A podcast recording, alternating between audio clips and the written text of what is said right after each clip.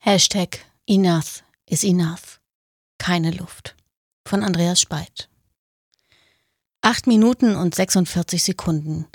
So lange kniet der weiße Polizist Derek Chauvin am 25. Mai diesen Jahres auf George Floyds Nacken.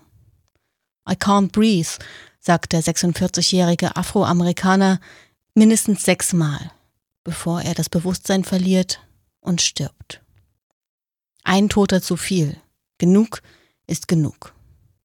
Über Hunderttausende von Menschen, die alltägliche Anfeindungen und Ausgrenzungen erleben, weil sie sind, wie sie sind, gingen auf die Straße. Ich kann nicht atmen wurde zur Metapher der Black Lives Matter Bewegung gegen allgegenwärtigen Rassismus und polizeiliche Gewalt.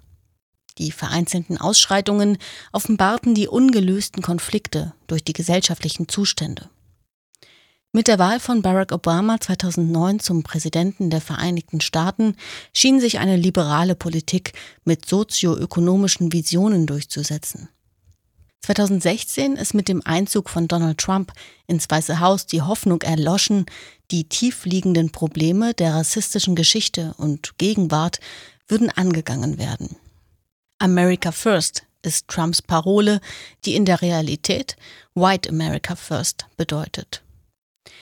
Am Unabhängigkeitstag hetzte er erneut gegen die Bewegung Black Lives Matter, die, Zitat, eine gnadenlose Kampagne zur Auslöschung unserer Geschichte sei.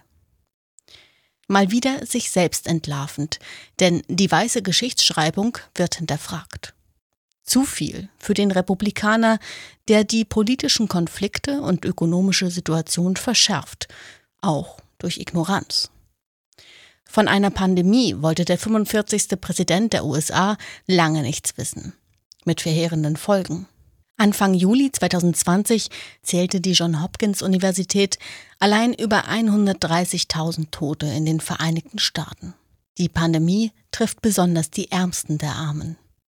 Die Toten haben so auch überwiegend eine bestimmte Herkunft und Hautfarbe. Die Zahlen aus mehreren Städten der Staaten zeigen, Afroamerikanerinnen erkranken weit überproportional an Covid-19 und sterben häufiger als weiße Amerikanerinnen. Corona macht die sozialen Unterschiede durch Rassismus sichtbar. Genug ist genug, so dass auch Denkmäler der weißen Vorherrschaft stürzen sollen. Sie sind versteinerte Aufnahmen. Ohne Bilder kein kollektives Gedächtnis, aber auch kein politischer Protest. Was wäre in einer Gesellschaft des Spektakels passiert, wenn es keine zufällige Handyaufnahme der tödlichen Festnahme von Floyd gegeben hätte? Wäre er eines der vielen nicht benannten Opfer von Polizeigewalt geworden? Tot und vergessen, wie so viele nicht weiße Menschen, auch in der Bundesrepublik. Die Videoaufnahmen lösten hierzulande deutliche Kritik aus an den Verhältnissen in den Staaten. Weniger deutlich wurde allerdings die bundesdeutsche Realität zwischen alltäglichem Rassismus und polizeilicher Gewalt hinterfragt. Dass hier in der Republik jeder und jedem die Luft zum Atmen für ein selbstbestimmtes Leben genommen werden kann, wenn sie oder er nicht zur weißen Mehrheitsgesellschaft gehört, wird weitgehend ausgeblendet. Ja, die Bundesrepublik ist nicht die Vereinigten Staaten. Ja, die Polizei ist hier und dort anders strukturiert. Doch 2005 verbrannte Uriallo in Dessau in einer Zelle der Polizei. Die Aufklärung scheitert bis heute am Willen der Sicherheitsorgane. 2018 starb Ahmad Ahmad an den Folgen eines Brandes in einer Zelle in der JVA Klebe. Er hätte nie inhaftiert werden dürfen. Die Polizei hatte ihn verwechselt. Und sie wusste es früh, ohne jedoch zu handeln. In Hamburg ist Racial Profiling schon lange gängige Praxis. Nur drei Beispiele von vielen.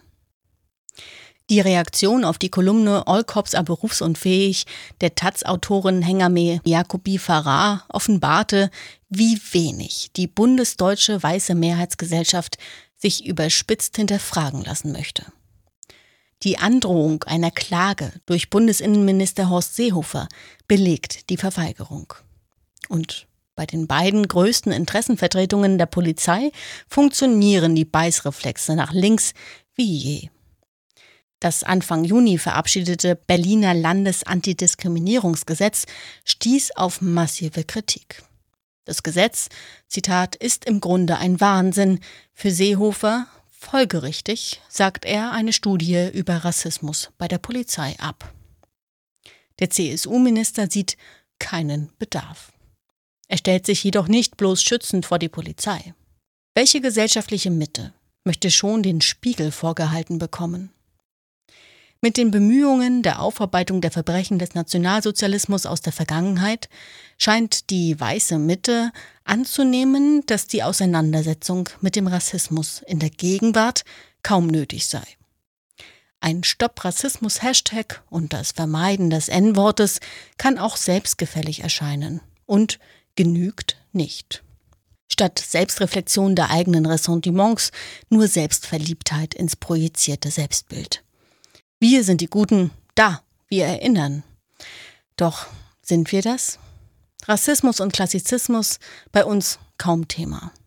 In der Pandemie trieben die gut betuchten Impfgegnerinnen und die bestsituierten Veganerinnen ganz andere Sorgen auf die Straße. Die Grundrechte sollten verteidigt, der sogenannte Impf- und Maskenzwang verhindert werden. Neue Allianzen von AfD-PolitikerInnen bis Verschwörungstheorie-Apostelinnen fanden sich. Mit Rechten auf der Straße? Nein, wir doch nicht. Wir sind die Guten. Na klar. Die Black Lives Matter Demonstrationen signalisieren, dass diese Selbstgefälligkeit nicht mehr selbstverständlich hingenommen wird. Thanks.